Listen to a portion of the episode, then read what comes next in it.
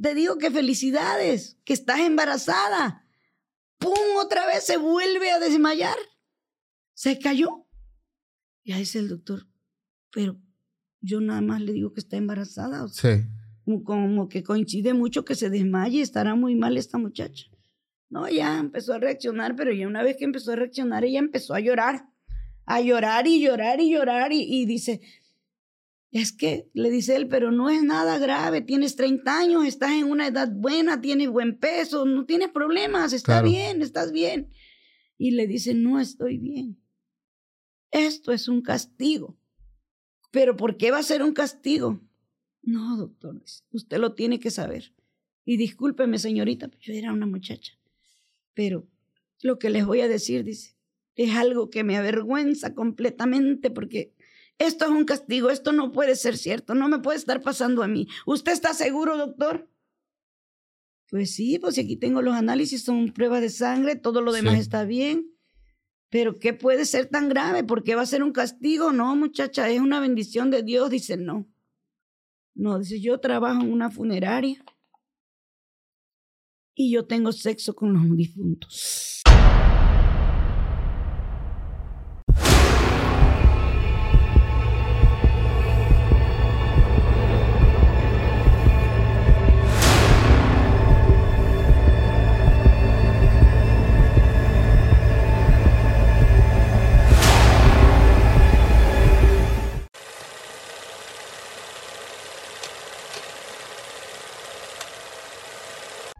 Hola, ¿qué tal amigos? Sean bienvenidos a un capítulo más de Podcast Extra Anormal.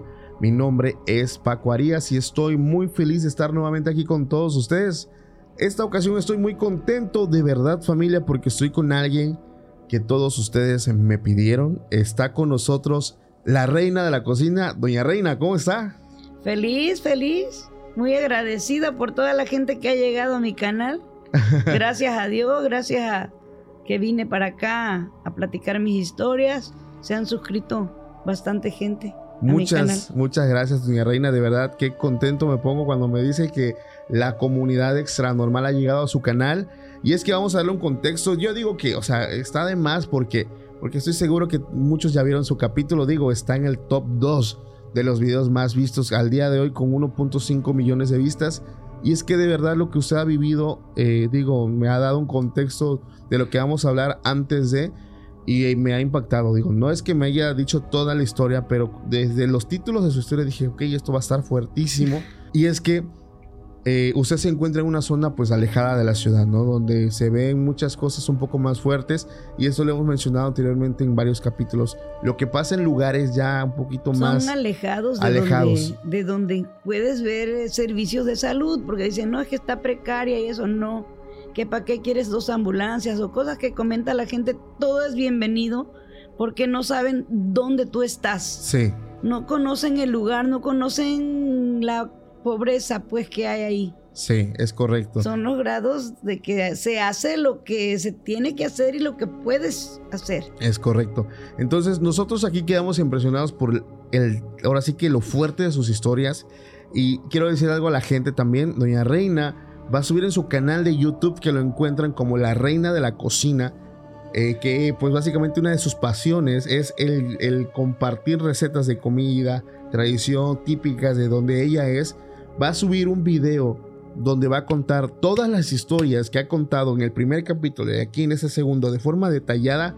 Entonces no te lo puedes ir a perder. Por favor, ve a su canal. Aquí en la descripción encuentras este, el link para que vayas directo a su canal y puedas también seguir apoyando a Doña Reina en su canal porque ella tiene esa ilusión de generar unos centavitos de YouTube. Entonces, por favor, ve para allá, apóyala porque aquí nosotros la verdad, lo que yo he dicho, Doña Reina, siempre lo presumo con los creadores con los que voy. No presumo mis números, presumo la calidad de personas que siguen el proyecto, porque son personas muy humanas, personas muy eh, que le tienen eso de ayudar y muchas personas lo han hecho, entonces estoy seguro que esta no va a ser la excepción y van a ir a su canal, se van a suscribir, van a comentar, porque ese video que usted va a subir contando sus historias va a estar buenísimo. Yo quedé feliz, feliz de ver cómo la gente me me tomó cariño sin conocerme. Digo, bueno, los que me conocen y me quieren mucho, pues qué bueno, pero los que no me conocen, que me hayan dado ese calor así, tan rico ese recibimiento en sus casas, de escucharme y todo. No, yo estoy contentísima. Y les digo algo, yo no soy actriz, ¿eh? Yo no estoy este, actuando ni nada de eso. No vengo porque Paco me pague para que yo les diga que les cuente todo esto. No, yo no soy actriz. La gente me conoce, soy una persona humilde, Sí. trabajadora. Ya soy jubilada, pero yo igual trabajo. Tengo mi restaurante La Reina de la Cocina. Sí. Comida sencilla, pero siempre hay comida. Muy rica. Sí, la gente ha ido conmigo. Ya me dijeron, oiga, la vimos, la vimos en el canal de Paco Arias. Pasó un trailero, me dijo, pasó una señora, me encontré unas señoras en la tienda. Dice usted, a usted la vi en YouTube, en el canal de Paco Arias, sí. Qué bonito, doña Reina. Gracias, de verdad. Sí. Y es que de verdad, digo, para las personas que est- están conociendo el canal, les quiero contar. Doña Reina, eh, una de sus funciones también es estar en el lado de la medicina. Usted nos contaba que era enfermera, pero que por la situación a veces de los hospitales donde está, pues donde usted vive, también hace funciones de embalsamador. Sí, Y ha tenido muchos trabajos eh, embalsamando cuerpos así es. que precisamente son las historias que más impactaron y precisamente vamos a platicar acerca de esto. Y antes de empezar, pues ya vamos a empezar familia, también te quiero pedir por favor, si estás aquí y no estás suscrito, pues es- aprovecha esta, este momento para suscribirte, porque a veces pues se nos olvida y ya sabes que la suscripción también a nosotros nos ayuda muchísimo, entonces en este momento es para que vayas, te suscribas, actives las notificaciones, para que YouTube te recuerde y ya sabes que si me escuchas por Spotify, allá nos califiques con 5 estrellas. Vamos a empezar con esta noche de relatos porque la verdad es que esos relatos siempre me dejan con la boca abierta. Está impresionante lo que está vivido Doña Reina. Pero quiero hacer un comentario antes. Hubo un comentario en el, en el video que grabamos de una persona que dijo es que a Doña Reina se le ve una cruz en la frente. Ah, sí. Eso lo vi ahorita antes de grabar y fui al video y sí se le ve una cruz en la frente. Sí, se me ve y, y yo tampoco me di cuenta porque como todos decían que estaban muy rojos de la cara y sí es cierto, sí nos veíamos muy rojos, pero yo dije, ¿cuál cruz en la frente? Yo nunca me he visto ninguna cruz Sí. y sí, me fui al video y efectivamente sí tengo una cruz en la, en la frente. Sí, sí, yo no sé qué significa eso. No sé, pero sí se ve muy clarito y está muy extraño. Yo, para quien se pues quiera una cruz y yo creo en Cristo, o sea, para mí es una bendición de Dios. Así es. Es, es, es la mejor forma de verlo. Y vamos a empezar, doña Reina. Vamos a empezar, vamos a empezar. Vamos a empezar. Vamos a empezar con una historia. No Yo- sé cuál le gustaría contarnos para empezar a romper el hielo. Yo quiero hablar de mi padre, porque fue algo que no sé por qué motivo no te lo conté la vez pasada, que es algo que lo traigo siempre en mi corazón. Mi padre vive para mí, conmigo siempre. Sí. Si ocupo algo, yo le hablo a mi papá. Siempre mi mamá se pone celosa porque yo le digo, mi padre fue un santo. A él lo sepultaron en Lindavista, o sea, no, Sí. en Dobladero no había panteón. Entonces todos los difuntos los llevaban al municipio o a otro pueblo. Y ahí le tocó, ahí quedó él. Entonces, este, mi padre cuatro días antes de, de morir vio al demonio. ¿Cómo? Mi papá vio al demonio. Si yo no estaba al pie de él, estaba mi hermana. Mi hermana es muy, muy, este, apegada a la iglesia, Sí. reza mucho, pero mi papá em- eh, empezó a gritar. Mi papá tenía cáncer, Ok. tenía cáncer, pero él logró hablar. Le operaron la laringe, tuvo traqueostomía. La gente que me conoce, que sabe que es verdad, lo conocieron también. Él murió el 10 de marzo de 1998 a las cinco y media, 6 de la mañana. Le dio un infarto. Pero para eso el día viernes, el día viernes antes de que él muriera, este, se puso muy mal. Muy mal, muy mal. Entonces mi hermana corre porque le empezó a hablar que fuera rápido, que le rezara. Rézame, rézame, le decía, rézame. Así decía su papá que le rezaba. Sí, rézame. Y mi papá, mi papá tenía los cabellos hasta acá de parados, Sí. hasta acá. Y ya eso es lo único que él pedía que lo rezaran. Y ya este, mi hermana agarró y como pudo lo sacó del baño porque él se estaba bañando y se estaba rasurando. Ok. Se estaba rasurando. Entonces, a la hora que le dice rézame, lo saca así medio rasurado y se lo lleva a su cuarto. Y ya le, me hablaron a mí. Este, Felice, ven a ver a mi papá. Dice que mi papá se puso muy mal. Y me voy. ¿y qué tienes, pa? No, dice. Todavía tenía el pelo parado. Mi papá era, se dejaba crecer el cabello, no andaba siempre rasuradito, no era greñudo. Sí. Y el pelo sí. No, hija, dice. No sé si es el demonio, no sé si es la muerte, pero yo vi algo horrible. Mi mamá quería venir. Quería venir. Ok. Dice, si tú vas a ir a grabar y quieren creer eso, hija, yo voy contigo. Pero está enferma mi mamá. Mi mamá casi no camina, no ve. Yo la cuido, vive conmigo. Ok, ok. Ahorita se quedó mi hermana con ella. Entonces, ya se pasó mi papá a la cama, acostarse, y, y mi hermana seguir rezando, se puso a rezar el rosario. Y mi papá de la mano con ella, y ama- me mandó a llamar a mí. Me dice, hija, dice, ya vi esta desgraciada o este maldito, no sé, pero me van a llevar. Ya, ya me van a llevar. O sea, él cuando lo veía sabía que era una seña de que iba a partir. Sí, él dice que él ya iba a morir. Le dije, papá, pero pues tú estás controlado, este, tu presión anda bien, él no era diabético, Sí. él era hipertenso. Entonces dice, no, no, no. Yo, yo sé que esta pinche flaca me quiere llevar. Así me dijo. Y le digo, ay, tú qué locuras dices. Pero sí le vimos el pelo, como se le paró. O sea, Claro, claro, no claro. era de cualquier cosa. Ya agarramos y este, mi hermana rezando, me dijo, hija, cómprame unas doloneurobion. Le digo, no, papá, le digo, te voy a llevar al doctor. ¿Cómo crees que tú vas a estar así? Dice, a mí no me vas a llevar a ningún doctor. A mí no me vas a llevar ni menos al seguro social, no voy a ir. No voy a ir a ningún lado. Veme a comprar el doloneurobion. ¿Para qué es ese medicamento? Es que contiene diclofenaco y complejo B para dolor porque dice que le quedó un dolorazo de espalda. Ok. Y dice, tú vémelas a traer. Yo, yo fui inmediatamente a traerle las cápsulas porque no le gustaba inyectarse. Sí. Sí, cuando tenía dolor, inyectame, pero tú tráemelas. Con eso me voy a controlar. No me vas a sacar a ningún lado. Yo quiero morir aquí en mi casa. Aquí me voy a morir. Entonces pasaron del viernes para el lunes en la noche. Llegó un sacerdote amigo de nosotros. El padre todavía vive, ya está viejito, se llama Rogelio Arriaga, vive en Morelia. Llegó y era muy amigo de nosotros. Le dice, Juanito, te vine a ver. Juanito se llamaba mi papá. Ok. Llamaba Juan de la Cruz de Menegui y Gamboa. Entonces, este, te vine a ver, dice, ah, eso qué bueno, dice, ¿vas a celebrar? Sí, se voy a hacer misa. Entonces dice, pues vamos. Mi papá tenía una camioneta Ford, parece que era modelo 95. La camioneta estaba bien buena. Y dice, no, pues no nos vamos a ir a pie, pero estaba cerca. Le digo, vaya, pa, tú con tus sangronadas, vete tú en tu camioneta. Nosotros nos fuimos a pie y él se fue en la camioneta. La paró enfrente de la iglesia, el padre se metió y ya él se bajó de la camioneta y dice, vente Rogelio, dice, confiésame.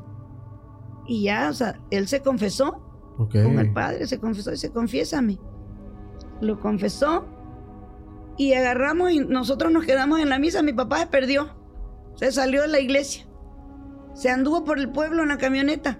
Como él fue uno de los que inauguraron los grupos de doble A, Mm, ya. ahí en Dobladero había tres.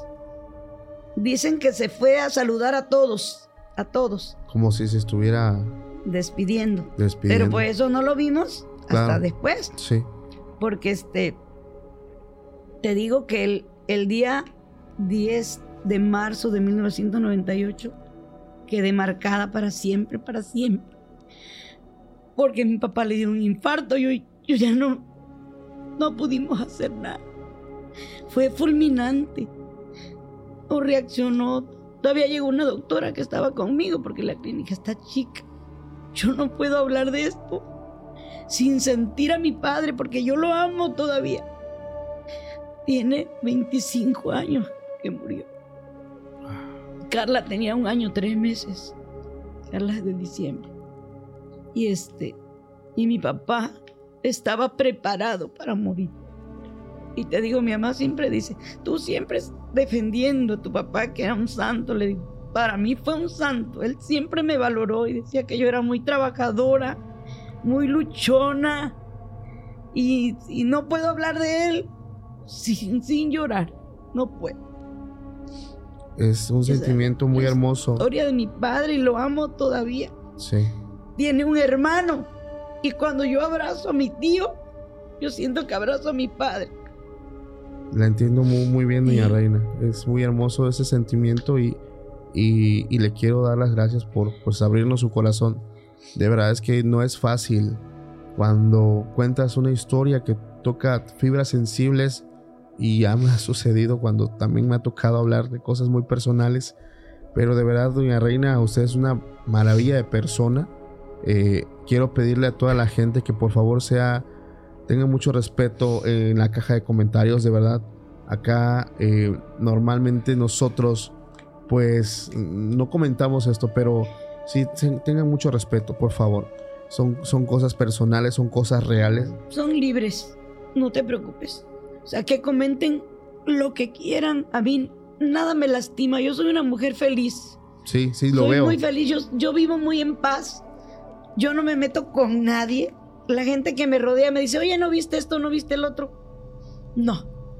Fíjate, ven acá a mi casa y no se ve para acá ni para acá, no me entero de nada. Sí. No, no sé.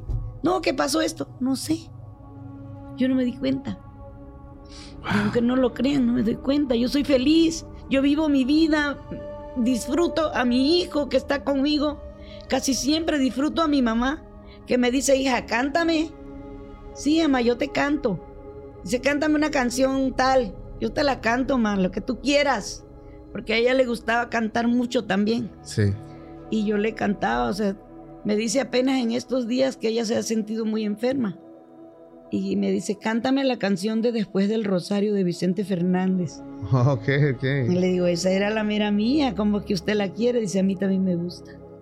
No, doña, doña Reina, de verdad es que qué bonito es este, pues platicar con personas como usted, que, son personas tan limpias, tan transparentes, tan honestas.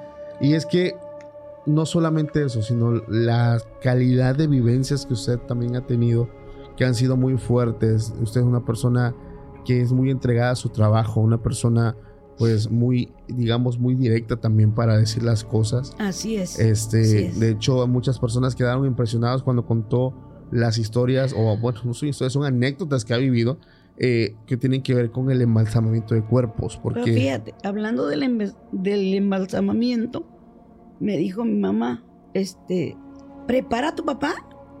¿Qué? ¿Y qué vas a buscar quien lo prepare? Le digo, ni lo voy a preparar, ni voy a permitir que nadie lo toque. Mi papá no se prepara. Mi papá se va como es y no lo vamos a enterrar muy tarde, pero mi papá no lo voy a preparar. Y me dice mi hermana, tú no me ayudas a nada, yo estoy rezando y tú no quieres cantar. Mi papá te dijo que cantaras porque me dijo, hija, cuando yo me muera, tú me cantas con mariachi. Y yo le dije, no, yo no me voy a comprometer a cantar. Y yo no sé por qué le dije que no, pero yo no pude ni cantar un canto tan siquiera de alabanza. Nosotros siempre acostumbramos que eran sin ovejas, cantos de entre tus manos, más está mi vida, Señor, más allá del sol. Todo eso, yo me sé todos esos cantos. Sí. Yo no pude cantar. Se Hasta la después de los nueve días y que él me regañó. Porque yo no sé si lo soñé o lo sentí, pero él me dijo, rézame un Padre Nuestro y una Ave María. Porque así como yo hablo fuerte, él hablaba fuerte y claro. Él era un hombre carismático, muy guapo, güero, de ojo azul. Wow. Fino. Sí, no, yo, yo, yo siempre lo he admirado. Sí, sí, sí. Mi mamá también es bella, hermosa, pero yo siempre he dicho, mi padre me amaba, me adoraba. Quizá porque ya no lo tengo, ahora lo valoro más, como dicen siempre. hasta que, ¿sabes? Ahora sí que no sabes lo que tienes hasta, que, lo pierdes. Sí, ese es un sentimiento muy eh, digamos, eh, típico en las personas, es parte de nuestra naturaleza. Pero qué fuerte también lo que vivió su papá, ¿no? El hecho de que... Mi papá vio cosas terribles y él sabía lo que le iba a pasar. Él estaba seguro que era la muerte. Y él se despidió de sus compañeros. Toda la gente dice, ah, se levantó a esa hora antes de morir a decirle porque tenía gente trabajando, sembraba piña. Tenía gente trabajando y les dijo que iban a ir a hacer, que iban a tarpalear, que iban a limpiar se paró a dar las órdenes. O sea, es que ya él sabía. Y, eso es algo que, fíjese, doña Reina, yo me he dado cuenta porque igual digo, le pasó a mi abuelita que en paz descanse. Eh, son personas que es un sentimiento y aquí tal vez si alguien de las personas que, que, que han vivido esto lo pueden poner en los comentarios. Hay personas que saben cuándo van a morir, se preparan. Mi abuela y su padre fueron de esas personas, porque recuerdo las palabras de mi abuelita cuando se levantó a ver la televisión, le pidió de comer a mi mamá, estuvo otro rato viendo tele y le dijo, Paqui, ya este, prepara la cama que me voy a ir con el Señor. Ah, su vida, nosotros nos quedamos, digo, ¿cómo? ¿Pero cómo? Ya, me voy a ir con el Señor. Ya, prepárame, me voy a ir a acostar. En la tarde de ese día, yo recuerdo que este, tenía mi empleo, pues yo pedí muchos días para poder estar con ella, pero esa vez me hablaron y recuerdo cuando me llega la llamada que no se lo deseo a nadie. No. A nadie. No, no, no. La llamada que decía Paco, ven, tu abuelita se puso mal. Hijos. Yo sentí que te entiendo, o sea, te digo que a mí me fueron a llamar, córrele que tu papá se puso muy mal. Se siente horrible esa llamada de cuando te dicen, Ay, yo dije, Dios mío, lo único recuerdo que fue que le dije a una compañera que estaba ahí, le dije, cúbreme, si llega, tú di lo que quieras, yo tengo una urgencia. Agarré, salí corriendo, pues trabajaba en una plaza. eso no te importa no si me importa, te corren, no, si te no, descuentan, no importa no, la verdad es que no, no, no, piensan, eh, no piensas en eso. Y recuerdo que que entro. Y es que al igual que su padre, mi abuela, digo, mi abuela, eso ya lo saben muchos, le hicieron un trabajo de brujería. Sí, sí lo sé porque Entonces, me lo contaste. Eh, su cuerpo ya estaba muy dañado a pesar de que ya la brujería había sido pues quemada y había sido consumida, pero su cuerpo mayor ya quedó. Ya había quedado lastimado. Entonces recuerdo, se despidió de una forma muy bonita, de verdad habló con mi esposa, le dijo cosas muy bonitas, le dijo cuida mucho a mi hijo, te lo encargo. No, o sea, fue una cosa muy fuerte, de verdad, fue una cosa tremenda. Y personas como su padre, como mi abuelita, como yo sé que muchas personas más que van a ver el video. Y se, van en paz. Se Esa gente tiene una paz. Sí, se van de una forma tan bonita que recuerdo que cuando ella ya había muerto, eh, yo le veía su rostro y parecía que estaba dormida. Sí. Pero yo recuerdo que yo soy músico. La gente que me conoce de, tiempo atrás, de, capítulos atrás, saben que yo soy músico, toco la guitarra. Y ella, ella me decía, cántame la canción de esta que es Tú eres la tristeza de mis ojos. Esa Amor canción, eterno. Amor Eterno. No pude, doña Reina. No, no, pude. Ya me entiendes. Yo pude. Mi mamá me decía, hijo, ahí está la guitarra, cántale. No podía, doña Reina. Yo además le decía a mi hermano, tú, yo, tú canta, yo, a, mi hermano Pepe, que todos ya lo conocen, tú cántale. Le dije, yo no puedo, no puedo, y si lo hablaba se me quebraba la voz. Entonces es un proceso muy duro, pero lo impresionante y lo extra normal de todo esto es personas que saben cuando van a morir, saben que ya están eh, en sus últimos días, en sus últimas horas y, hacen todo lo posible. Digo, no sé, eh, tal vez si nosotros en algún momento más adelante, cuando ya nos toque, pues pasar a, a mejor vida, ¿cómo se sentirá? Pero esa intuición, esa corazonada, ese algo que te dice que te vas a ir, o sea, eso es lo que me impresiona muchísimo de estas historias, eh, el cómo saben las personas que son sus últimos momentos de vida. Pero mira, mucha gente, por ejemplo, eso lo toman a mal. Dicen, ay, es que mira cómo está sufriendo. No, es, o sea, todo es bueno. Dios lo que hace está perfectamente bien. ¿Por qué? Porque si mueres en tu cama, estás ahí, en tu cama. Dios te dio la oportunidad de reconciliarte con Él. Sí. Hablaste con tus hijos, con tu familia. Hay personas, doña Reina, que, por, por ejemplo, ahorita con el tema del, del COVID, solos en una cama lejos de su familia. Y eso, y eso es muy triste, incluso solos. Y no los vieron. Y no los vieron. Entonces hubo familia mía que, que pasó por ahí, pero es este, pues como usted lo dice, no el estar en tu casa es, es algo, pues la oportunidad de ver a todos tus hijos y a toda tu familia y darles el último adiós es algo muy bonito y fuerte también, que yo estoy seguro que mucha gente se va a sentir identificada con, con lo que hablamos. Fíjate que pasó unas cosas muy tristes con, cuando se entregaba a la gente en la cajita de la ceniza. Porque decían, este es mi familiar. Es mi familiar, ¿está seguro que es mi familiar? Y a la gente le quedó la incógnita. Si enterraron a su familiar o si lo regaron en el mar o lo que hayan hecho con ese polvo. Sí. Les quedó. Es que es muy fuerte, muy fuerte. Oiga, doña Reina, pero a ver, es que está, digo, me, llegan mucho estos temas y, perdón a la gente, tengo mi corazón de pollo también. Este, dentro de los trabajos o de las historias, porque también comentaba de personas que también trabajan como embalsamadores. Hay una historia por ahí bien fuerte, bien fuerte, que, que no sé si quiera contarnos, porque la verdad es que sí, estoy seguro que muchos se van a impactar. Sí, se los voy a contar. Te lo voy a contar porque vine para eso. Vine, para esto pasó en el 1994. Yo estaba en el Seguro Social de Orizaba. Esto fue en Orizaba. Este, llegó una muchacha, bueno, una señora de 30 años, más o menos 30 años. Llegó a urgencias. Bueno, para esta muchacha. bueno, sí, una muchacha. Sí, sí, sí. Pero bueno, para lo que te voy a contar, te vas a ver. Llega y este, y dice, pues no hablaba porque iba con un vómito y no se sostenía, se sentía muy mal. Ok. Ya la pasaron por urgencias, la canalizaron y enseguida ahí le toman los laboratoriales, todos los análisis, rápido de volada de rutina. Y este, ya que la estabilizaron y todo, se la pasaron al médico. Yo estaba ese día con el médico, me tocaba. No, me rotaban por los servicios. Yo a veces estaba en gínico, en pediatría, en la consulta externa, en preventiva en la EMI, que es enfermera materna infantil. Tengo experiencias ahí en la EMI también. Órale. Sí, pero pues es con las embarazadas, porque yo soy partera también. Sí. Tengo 1099 partos atendidos. ¡Guau! 1099 partos. Y de todos hay historias de las que me acuerdo y de las que no. No. Fuertísimo. Sí, entonces, este, ese día que llegó esa muchacha, la pasaron a la consulta. Sí. Ya pasando a la consulta, este, dice, este, Doctor, que ya le entregaron mis resultados. Doctor, sí, nada de qué preocuparse, pásele, siéntese. Y ya, pues yo como enfermera, pues ya le checo la presión, me tocan los signos vitales, peso, talla. Y, estar ahí escuchando, porque como enfermera, pues tú no haces otra cosa, hay que checar los signos.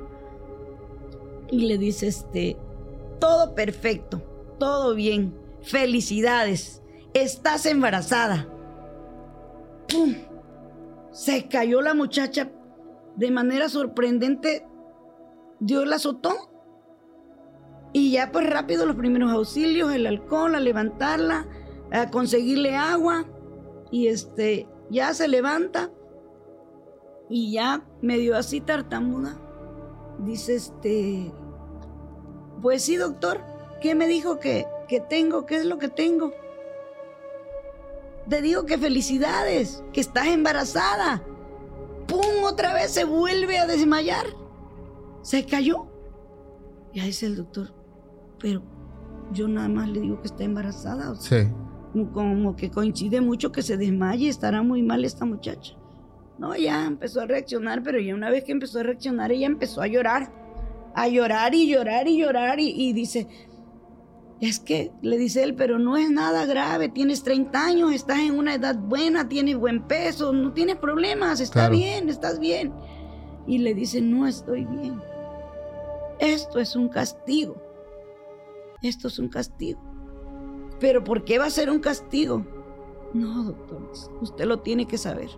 Y discúlpeme, señorita, yo era una muchacha. Pero lo que les voy a decir, dice, es algo que me avergüenza completamente porque esto es un castigo, esto no puede ser cierto, no me puede estar pasando a mí. ¿Usted está seguro, doctor? Pues sí, pues aquí tengo los análisis, son pruebas de sangre, todo lo demás está bien. Pero ¿qué puede ser tan grave? ¿Por qué va a ser un castigo? No, muchacha, es una bendición de Dios. Dice, no. No, dice, yo trabajo en una funeraria y yo tengo sexo con los difuntos. Yo tengo relaciones sexuales con los hombres que me gustan cuando llegan muertos ahí. Pero le dice el doctor así, eso no se puede. Claro. Pues yo me les subo. Uh. Y yo tengo sexo con ellos. Y pues yo ya ni se diga porque yo era señorita. Yo no tenía ni idea de que, ni me acordaba de esta anécdota de veras tan triste, porque ella agarró ella y ella llora y llora y llora y dice, es que precisamente hace como mes y medio, dos meses, llegó un muchacho guapísimo, guapísimo, dice. No, yo no me pude resistir. Yo me le monté. Yo tuve relaciones sexuales con ese cuerpo. Y dice, pero él es el papá de mi hijo, yo no he estado con nadie, doctor. Yo no, esto es una, esto es, dice, esto es lo que... Practicaba la, castigo. la necrofilia. Pues mira que yo no me acordaba de esto. Oye, qué fuerte está eso. No, eso está triste, triste, porque, o sea, de verdad, eso, ¿cómo lo vas a pasar a creer? A ver, es que, a ver, eh, eh, disculpe que le interrumpa, pero, pero tengo esa duda, o sea, ¿cómo es posible? ¿Es posible? Pues ante lo que es la, ¿La ciencia? no, no. O sea. Esto no es posible. O sea, ¿cómo va a tener una erección el muerto? O sea. Claro, o sea, ¿cómo? ¿Cómo? adicional, digo, a ver, no sé, es que a lo mejor, como es una persona que lo practicaba mucho, a ver, eso es lo que ahorita yo estoy pensando. No sé, tal vez los expertos en la salud me corrijan, disculpen, pero lo que yo pienso, pienso en ese momento es como una persona que lo hacía mucho, mucho, mucho, mucho. Pienso que eso pasó porque de veras sí, sí fue un castigo, porque fue una falta de respeto para la gente que muere. ¿Cómo vas a todavía pensar en sexo con una persona muerta? Pues es que hay, pues, digo, hay personas de todo tipo en este mundo, doña Reina. Sí, pero... Eh, yo sé que suena impactante, pero es... No, digo, es, debes de tener la sangre muy fría para poder como un muerto, o sea, una persona que. No, y todavía dice que estaba guapísimo, porque me acuerdo cómo lo describió. Dice, no, dice, era un muchacho guapísimo, pero ese es el papá de mi hijo. Dice. Yo no tengo a nadie más. Yo creo que probablemente, digo, algo, no sé, que el, el muchacho a lo mejor eh, pues en sus últimas horas de vida o si fue de infarto o algo. Hay personas que mueren, por ejemplo, teniendo relaciones de, paros cardíacos. Tiene muchos años. Entonces, si esta persona, supongamos que haya sido que haya ingerido un medicamento que aceleró su pulso cardíaco, eh, y estaba pues yo no dudo que haya tenido semen ahí pues, claro claro claro pero pero pues digamos que pues casi. Y eras tú con tantas prácticas que tenía esa mujer loca que. Exactamente, o sea, pero está impresionante el hecho de que, pues, un, que una semilla haya entrado de esa forma. Está impresionante, créame que y ella dice, yo me monté, yo me monté, o sea, ella, ella estaba así, asustadísima y, a los gritos y se puso como loca. ¿Y qué pasó con ella? No, yo no la en Orizaba. Eh, en el Seguro Social, en el Grande, ya tú no le das seguimiento a los casos. Claro. Qué impresionante, doña Reina. O sea, son casos que yo creo que impactan demasiado. Yo pensaba que, no sé, que alguien había abusado de ella. No lo sé, o, como dijo un castigo, no sé. a lo mejor que un hombre abuse de una muerta, pues eso está facilito, ¿verdad?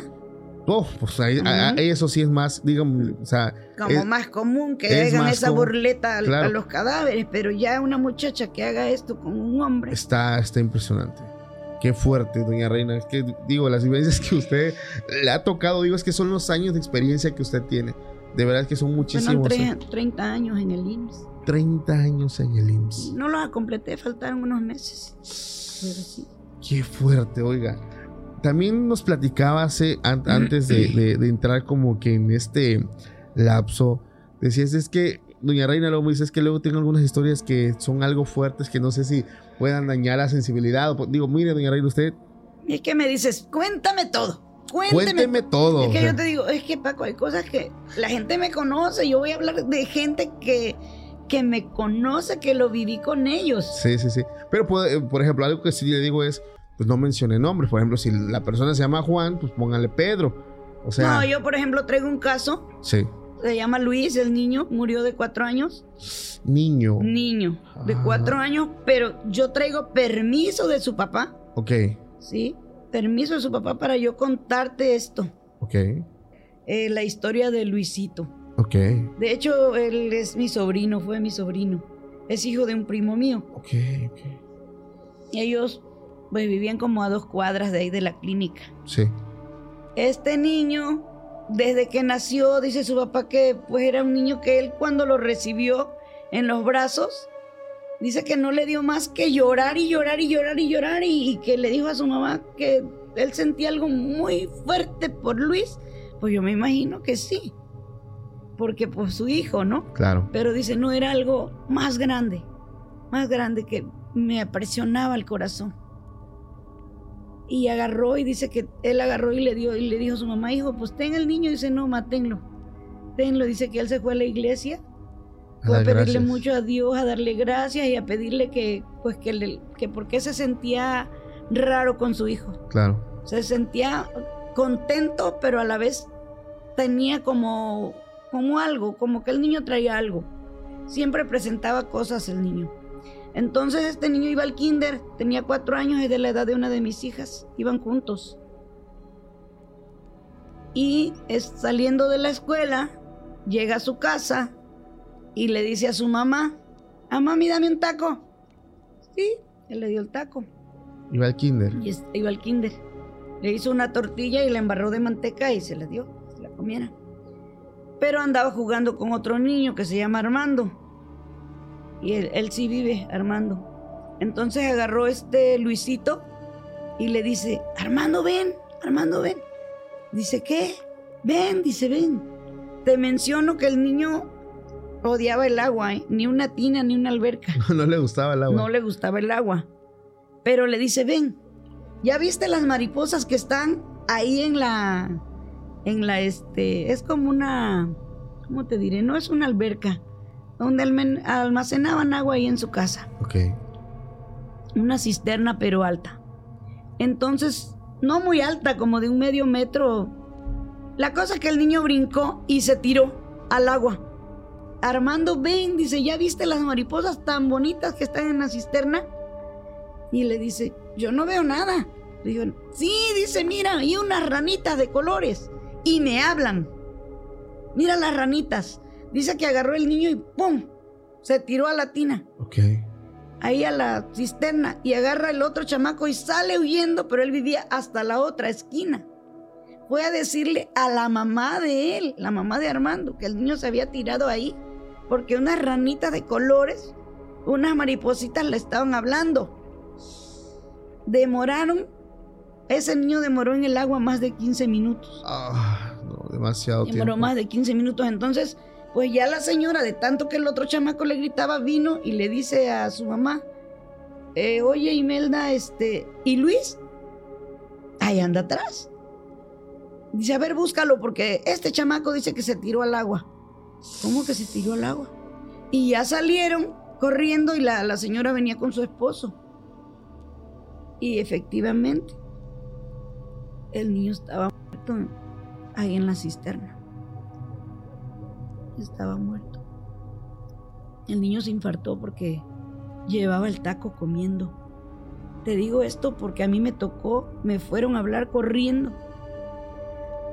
Felice, Felice, córrele, tráete al doctor. Es que el niño se, se fue a la cisterna y, y, este, pues no sabemos qué le pasó. Y ya yo rápido salí huyendo con un estetoscopio, corrí, estaba cerquita, te digo, dos cuadras. El niño ya estaba frío. El niño ya estaba frío. Yo rápido le empecé a sacar, le saqué tortilla que traía atorada aquí en el esófago, en la garganta. O sea, yo le metí la mano, le limpié, lo bañé, rápido lo bañé, le puse talco. Por la mamá me decía, ¿a dónde lo vamos a llevar? ¿A dónde? Este, ¿A qué lugar? ¿A qué hospital? No, Imelda. Que en paz descanse su madre que acaba de morir hace un año. Yo creo que por eso su papá me dio permiso de contarlo. Este, no le digo, ya no podemos hacer nada por Luis. Luis ya murió. Ella se desvanecía, no se sostenía. Ella demoró así varios días. Anoche me contó su papá, me contó él, que dice que este, pues que desde el momento que, que Luisito murió, él ya no pudo dejar sola a su esposa, porque su esposa no, no agarraba la onda, no. No carburaba, no aceptaba eso que había pasado. La culpa, se sentía culpable ella, se sentía culpable él. Entonces ese día, ah, el niño para esto estaba enamorado de una chamaca, de una muchacha ya grande. Ok, ok. Y ella se llama Yari, vive, está en Estados Unidos. Y pasaba por su casa todos los días. Y él le decía, adiós muchacha guapa. Y ella no le hacía caso. Pero tan luego el día antes me dijo su papá que le dijo, adiós muchacha guapa. Y le dice ella, adiós mi amor. Uh, ya y le hizo dice el día. que el chamaco salió corriendo, mami, mami, ya la hice. Yari me dijo mi amor. Si Yari nos ve, yo sé que se va a acordar. Saludos a Yari. Estados- en Estados Unidos. Saludos y bendiciones porque me quieren mucho. Entonces, este, ella dijo no, no voy a permitir que nadie le cante a Luis. Ella era del coro de la iglesia. Yari. Yari, Ok. yo le voy a cantar, dice. Le dije, no, pues yo te voy a acompañar. O sea, el niño, un día antes de que partiera, el niño pasó esto con El- un Yari. día antes, un día antes. Ah, ok, ok. Y el mero día pasó otra anécdota. En el kinder pasó una señora que en paz descanse también se llamaba Guillermina. Todo el mundo la conocía, también vivía como a una cuadra de ahí. Y le dice, vieja, al rato me vas a acompañar. Porque allá se acostumbra mucho de decirte, ¿qué hago viejo? ¿Qué hago vieja? Ajá, sí. Dice, vieja, al rato me vas a acompañar. Y dice que ella dijo, pues que ir a tener cumpleaños, ok. Sí, al rato te acompaño. Le dijo, pues era un niño. Bueno, ella estando en el velorio, me dice anoche mi primo, dice, ella me dijo, con razón me dijo este chamaco, al rato me vas a acompañar. Estuvo toda la noche en el velorio ella, toda la noche Y le cantó. le cantó Yari. Toda la gente cantaba, pero te voy a cantar un pedacito porque porque yo también les cantaba a los niños cuando se morían y este no fue la sección, yo canté con Yari. Ese cantito dice así: Dichoso de ti ángel bello y la hora en que naciste. Dichoso de padre y madre y padrinos que tuviste. Ángel te vas para el cielo con tu oloroso romero. No te olvides de tus padres y de ellos harás recuerdos. No llores, madre afligida, ni te cause desconsuelo, que Dios te tiene elegida para dar ángeles al cielo. Y no terminaría de cantártela porque es grande, Ah, es largo este canto, que era muy en especial para los niños. Mucha gente lo sabe. En muchos lugares me imagino que, que lo han de seguir cantando. Pero es algo Ay, que te llega, que si pues de pilón todavía te duele, con esto te duele más, porque transmite es algo muchísima. especial para los niños. Transmite muchísima nostalgia. Yo No. sentí nostalgia. eh, eh, yo sentí hasta ganas de llorar. Porque, como usted lo decía en un capítulo anterior, cuando le pregunté qué pasa cuando llegan niños a, ahora sí que para trabajarlos, para prepararlos para Tú me dijiste. ¿qué siente usted cuando los niños? Y yo me acordé de Luis, me acordé de un Gerardito que murió de, de una semana de nacido. Y yo me acordé de que yo era una chamaca cuando yo le canté a Gerardito esa- ese canto. Sí, está bastante. Mm, Yo también siente- fui del coro de la iglesia. O sea, yo me sé muchos cantos, mm, alabanzas, Sí, que, es que- que te llegan al alma, que, que no, o sea, no le pude cantar a mi padre. Digo yo, cuando a alguien yo le canto, señores, es para ustedes un honor que yo les pueda cantar porque a mi padre no le pude cantar. Qué fuerte. Entonces ese niño le cantamos y, y Yari, si está y lo ve, que lo escriba, que lo ponga, porque ella le cantó ocho días, los ocho días.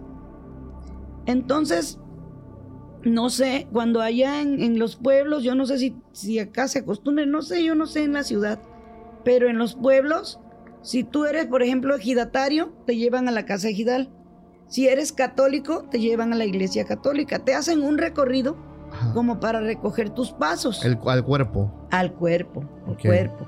Entonces el niño, pues la maestra pidió que lo pasaran al kinder y que lo pasaran al, al, al salón donde él, donde él estaba. Sí. Y pues como era algo tan grande, porque sus compañeritos le hicieron su valla, este, llevaron el cuerpo, llevaron su cajita, la pasaron al 15 minutos más o menos al salón para hacerle una reverencia y unas palabras que le dedicó la maestra.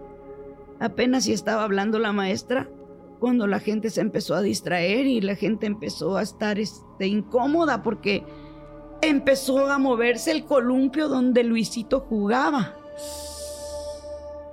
Sí, empezó a moverse el columpio, pero fuerte, tronaba. No, nada más hay tres, hay tres columpios. En el de en medio estaba más chiquito, que era donde él se acomodaba se movía. ¿Y los otros no? Los otros no. Hijo. Los otros no. Y no había aire, no había nada. Eso fue un 14 de septiembre. Ahorita el 14 de septiembre cumplió 19 años de muerte. Estaban preparando las fiestas patrias.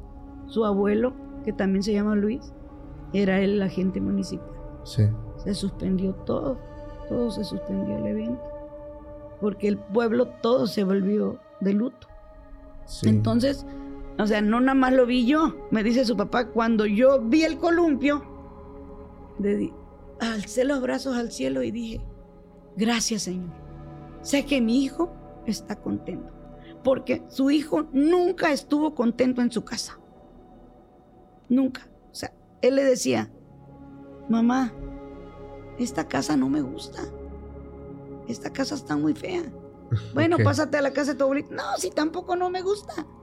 Bueno, pues ¿qué casa quieres, hijo? ¿Cómo la quieres? Nosotros no somos ricos. Tenían una casa de madera y tenían una casa de material. Sí. No, dice, estas casas no son para mí.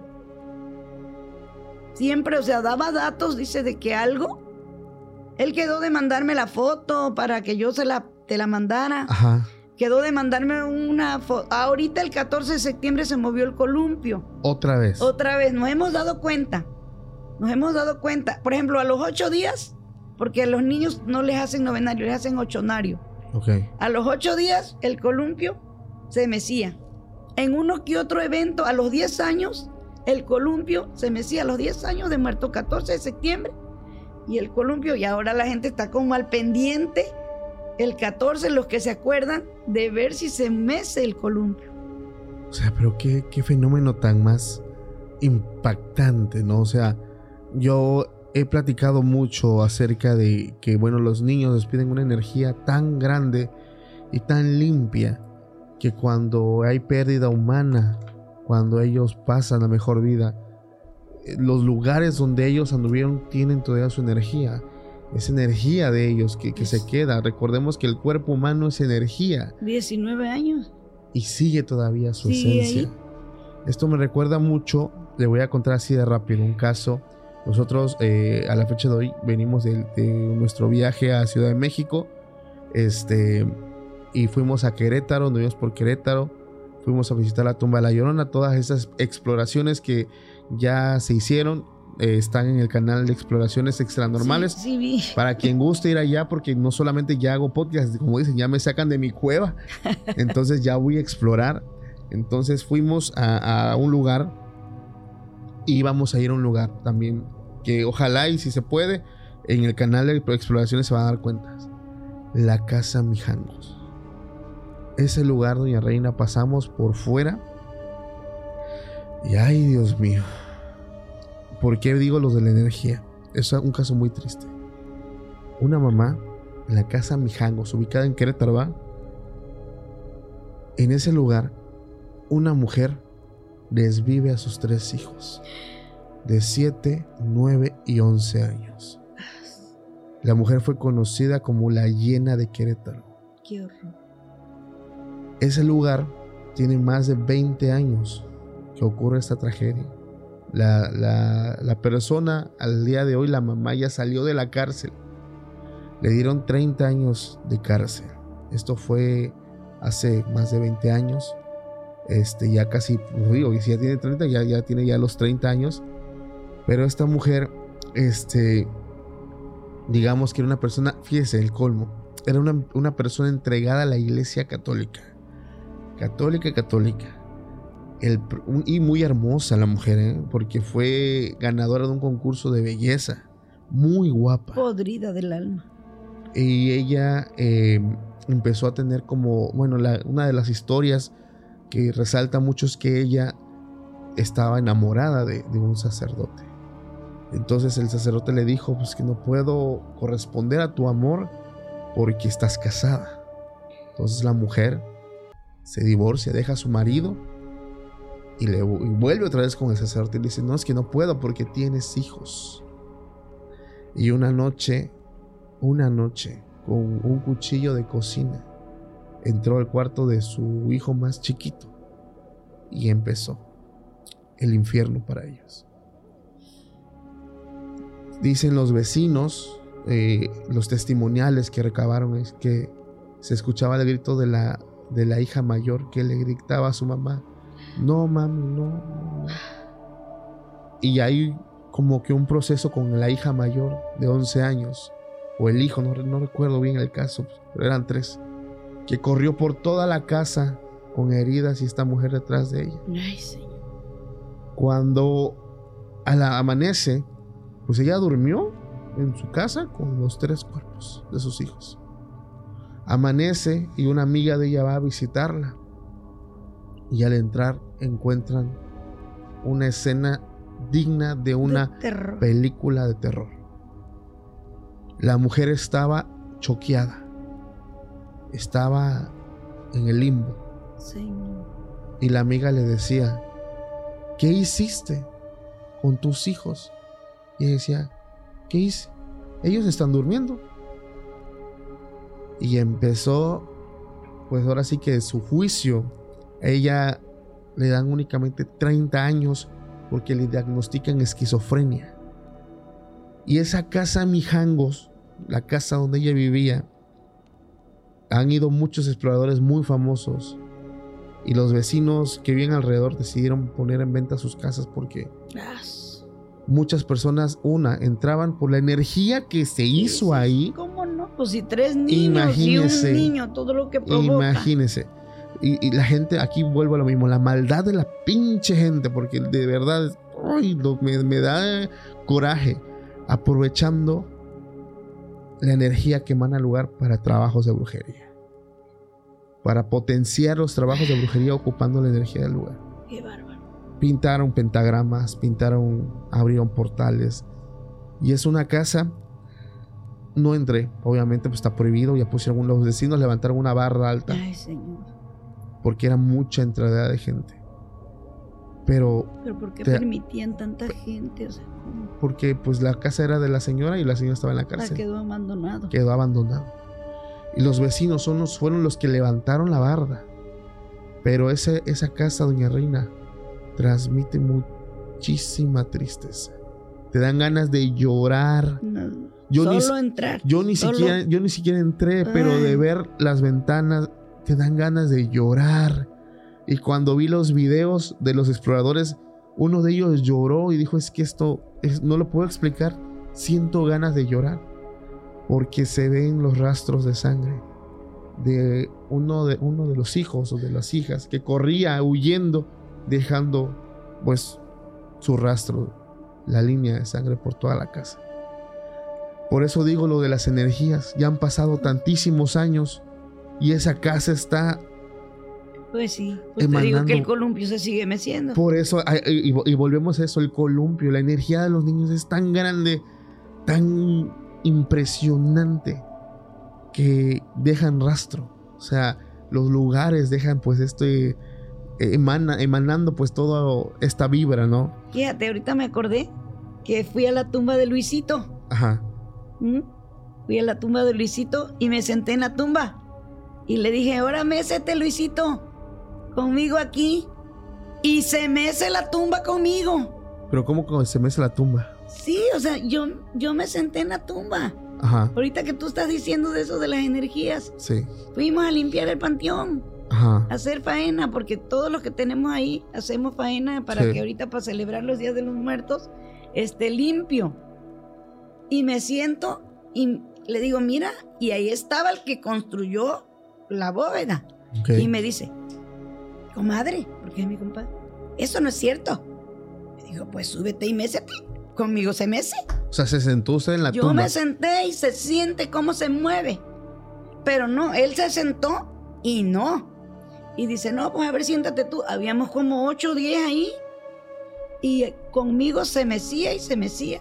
O sea, la tumba se movía. Porque le digo, Luisito, aquí estoy. Luisito. Se me, yo sentía clarito cómo se movía. Se movía la, la tumba. Pero ella dice, ay, ya tú estás loca. Dice, ¿qué va, se va a mover? Y yo la hice, eso tiene buenas bases, me dice. Le digo, pues siéntete para que veas, siéntate aquí. Y no, él se sentaba y dice, yo no siento nada. Y se sentaron los demás. Nada. No, dice, pero ella sí se ve que se mueve. O ellos sí me creyeron. Porque lo vieron. Es que a ti te sigue eso, dice. no es que, te siguen es, que usted, es que usted tiene eso, doña Reina. Digo, la gente ya lo, lo percibió en el primer video, que es una persona muy, pues un alma muy blanca, una persona de luz. Y, y, por todo lo que ha vivido y toda su experiencia y la sensibilidad que tiene con, los, con las personas, es muy humana. Y eso lo, lo reconozco, de verdad es que siente mucho el sufrimiento ajeno. Pues a veces eso no es bueno. No, exactamente. A veces no es bueno porque, o sea, quisieras hacer más por las personas y no está a tu altura. Sí. No se puede. Exactamente. Y son cosas que, ¿para qué te digo? Si no, no, te, no puedes hacer todo por los demás. Claro. Hay una anécdota, yo creo que con esta vamos a cerrar esta segunda parte porque va a venir una tercera más adelante. ¿Será? Si la gente la quiere, la hacemos, ¿verdad? Es, no, pues ellos yo, que digan, primero que se vayan a mi canal porque la verdad yo sí los necesito mucho. Yo no monetizo porque necesito que me vean ahí. Les voy a contar estas anécdotas completitas, completitas, como dijo Paco, para que ustedes vayan directo al canal y vean todo lo que he vivido. Todo lo que ya le conté aquí se los voy a contar con lujo de detalle. Yo ya tengo una libreta donde estuve anotando bien porque hay cosas que se me olvidan. De hecho, aquí hay una hojita que tiene Doña Reina que sí, es nada más como que. Como una guía, porque la verdad hay cosas que ni no vengo preparada para contarle y se me olvida. Sí, entonces digo, no es fácil, es como allá Doña Reina va a tener a detalle todo lo que tal vez omitió en este podcast. En su canal va a estar. Ya sabes que yo aquí nosotros apoyamos a todos los creadores y todos nuestros invitados que, que sientan la calidez, el buen recibimiento que siempre tienen. Y yo estoy seguro que con Doña Reina van a ir a su canal que se llama La Reina de la Cocina. O en la descripción ya saben que también dejo el link directo para que pues no quieres buscar. Ve directo a su canal, te suscribes, ahí le dejas un bonito comentario. Porque pues ella también, como lo decía, tiene la ilusión de pues de estar en esta bella plataforma que es YouTube. También tener pues estos pesitos porque la verdad son un apoyo bastante grande. Doña Reina, hay un, una vivencia que me impactó, que escuché que le estaba platicando por allá Jaciel, de una persona que visitó una funeraria buscando... Ah. Esa está ahí, está. Esta, esta es de mi amigo, el de la funeraria. El de, el de, la funeraria. Llega un señor. ¿Hace qué tiempo fue y eso? Este, no, ya tiene años. ¿Sí? Su abuelo era el dueño. Uh, ya. Su abuelo. Y este, y llega un señor, pero bien elegantote sombrerote y una guayabera bien arreglado y su, su pantalón. Creo que el pantalón, la guayabera era azul. De eso Sí. sí me acuerdo bien que me dijo que la guayabera era azul. Llegó y dice, este, ¿cuánto cuesta aquel estuche? No, pues tanto. A ver, quiero verlos. Quiero ver ese. Le enseñaron varios. Y este dice, me gusta este. Ese me gusta. No, pues se lo bajo, le dijo el señor. Sí. Y dice este, no, no me lo bajes. Ese voy a querer. Pero ahí, al ratito, al ratito van a venir por él. ¿Cómo que al ratito? No, nosotros se lo llevamos. Sí, sí, sí. Porque pues tienen el servicio y Claro, todo, ¿no? claro. Es parte No, de. dice, al ratito van a venir, ya ustedes ya, ahí se van a dar cuenta. ¿Para quién va a ser? Ya. Se fue el señor. Y no, hombre, pero ni 15 minutos pasaron cuando llegaron dos hijos. Y ya, pues, el de la funeraria, el señor conocía bien al señor. Dice, bueno, pero ustedes son hijos de don José. Ajá. Sí, dice. ¿Por qué? Pues se acaba de ir tu papá. ¿Cómo que se acaba de ir si mi papá está tendido en la casa? Acaba de morir. No, dice, tu papá tiene unos 15 minutos que vino a apartar una caja. Eso no puede ser posible. Y entonces los muchachos se quedaron mirando y dice, mi papá, ¿cómo? A ver, ¿cómo venía vestido? No, pues mira, traía un sombrero y una guayabera azul. Así está tendido mi papá. ¿Y cuál caja escogió? No, dice, pues la caja que escogió, esa no vamos a llevar. Yo no sé cuál caja era. Qué fuerte. No, Qué en las funerarias han pasado tantísimas cosas. Tengo una amiga que esa amiga se empezó a andar con un embalsamador. Ok. Pero el señor también ca- acarreaba este ataúd. Pasaba. Y ella se iba con él de viaje. Y ella miraba cómo el señor embalsamaba y hacía las, las caras de cuando quedaban deformes y todo. Ok, la reconstrucción. Y ella aprendió. Ella aprendió también a, a maquillar. Pero se peleó con el señor. Se peleó con él porque no era su esposo, era su amante. Ok. Pasaba por ella Sí. a esos lugares que son cachimbas. ¿Sí? Que pasa la gente a tomar café, pericos y todo eso. Los traileros. Sí. Era un trailero. Y se fue con él. Y se pelea con él un día y le roba todo el equipaje. Todo le robó. Las pinturas y creo que no sé si como un plástico. Yo no, no he visto qué es lo que usan para la reconstrucción. Ok. Se lo robó. Y se lo trajo a su casa porque dice, yo voy a hacer eso. Él cobra caro, esto es dinero. Yo lo voy a hacer. Y también empezó. No, ¿No? no empezó nada. No pudo. Esa mujer se la pasaba llorando en la noche porque le hablaban y le decía mis cosas y tráeme mis cosas y escuchaba cómo tronaban las cajas porque cuando se iba con él de viaje tronaban los ataúdes y le decía a él, no, no te preocupes, ese ataúd que tronó es el primero que se van a llevar, esto así es. Pero ella aprendió también a preparar, pero no pudo hacer nada. Tuvo que ir a entregar lo que se había robado. No sé el motivo, pero esas cosas de eso es bien delicado. No, y es que las experiencias que embalsamadores, personas que trabajan en funerarias y en panteones, son experiencias fuertísimas que rompen toda lógica, todo sentido. Y, y la- sí. y- y las personas, doña Reina, digo, a veces no lo creen. Y se entiende, son cosas difíciles de creer. Sí, pero, por ejemplo, ahí mismo la gente que, que- que escribió, que, que les agradezco muchos comentarios que pusieron, porque contaron con lujo de detalle lo que vivieron, de los cuerpos que lloraron, de todo lo que, lo que comentamos nosotros aquí, sí lo han vivido. Y la Sí. gente también se ha dado cuenta que no deben de agarrar nada de los muertos, Claro. que los muertos merecen respeto, Sí. ¿sí? O como la mujer que los ultrajaba, ¿no? Pues está fuertísimo. Ah, eso- se pasó de la no, raya. pues por eso la mujer se caía, se desmayaba y, ella sola tuvo que vomitar todas las cochinadas que había hecho. Porque sabía que no era castigo, porque Dios no te castiga, te castigas tú mismo con Exacto. los actos, los malos actos que haces. Yo siempre lo he dicho, todo lo Porque que dicen, es siembras, que Dios te va a castigar. cosechas. Ah, sí, el karma. Ahí sí te digo. Sí. Sí. Pero, y sí, lo que siembras cosecha. Yo siempre tengo yo también pienso lo mismo. una base, siempre pongo en, luego en mis estados. El que sabe lo que siembra no le teme a su cosecha. Eso me Eh, encanta. Está buenísima me esa. encanta. Está buenísima. ¿Por qué? Porque ¿qué te puede preocupar? Si en lo que puedes ayudar a la gente la ayudas. Sí. Y si no puedes, pues con la pena. Algo que digo, no me voy a tirar flores, pues no me gusta tampoco tirarme flores. Pero muchas personas, y no voy a decir nombres, pero ellos van a saber quiénes son, creadores de contenido me han dicho algo. Me han dicho, Paco, fíjate que he colaborado con otros youtubers o podcasters o como le gusten llamar, pero siento que con tu comunidad, incluso he colaborado con podcasters y youtubers más grandes que tú, pero tu comunidad fue la que más me ha apoyado. Te voy a decir algo.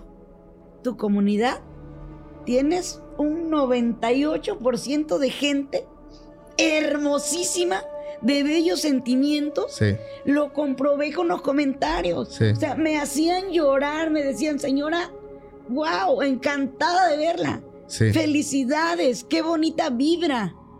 No, no es que yo no soy actriz, se los digo, no vengo aquí, no sé, a caerles bien, pero les doy las gracias. Claro. Y desde acá los bendigo de todo corazón y los espero conmigo y mi canal. Sí.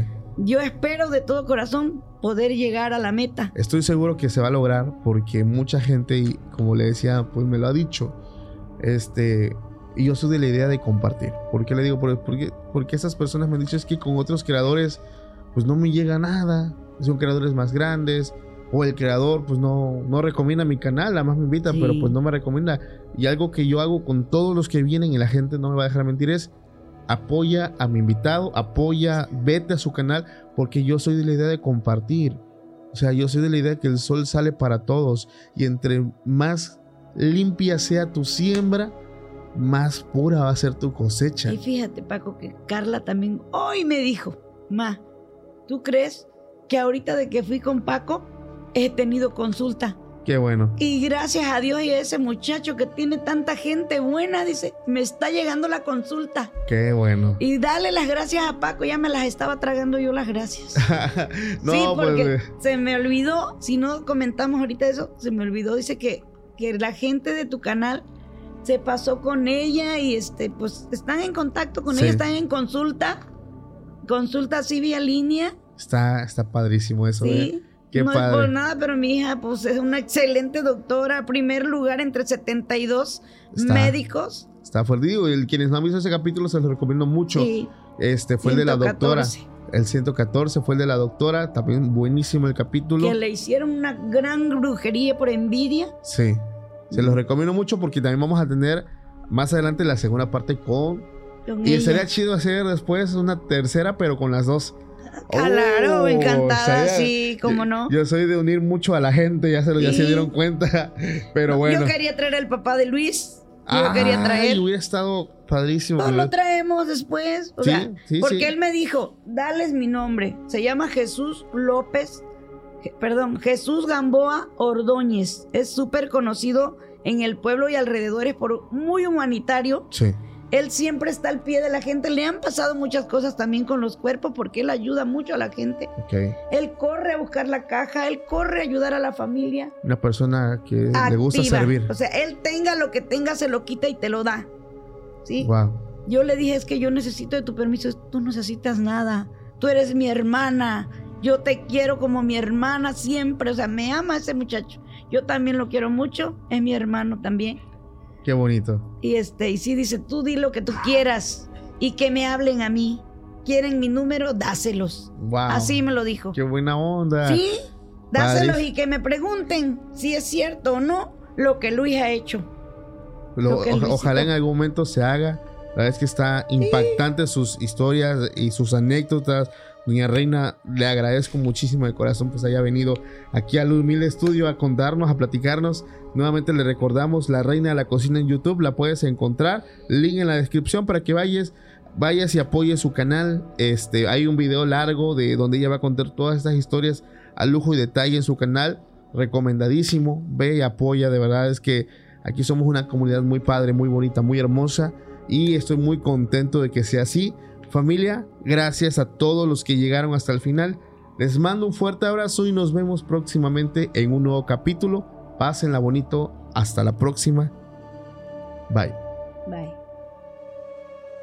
Hi, I'm Mirella. And I'm Fede. Welcome to Boteco Talks, a platform where we have bar style conversations about topics relevant to personal finance and investing. We're two strangers who matched on Bumble and are now friends figuring out our finances through this podcast. Boteco Talks' aim is to pull back the curtains on these seemingly complex subjects and talk about them as we would with friends at a bar. Every week, we're going to be sharing stories, breaking down ideas, and maybe even challenge some of the assumptions that you may have about personal finance. So join us at Boteco Talks.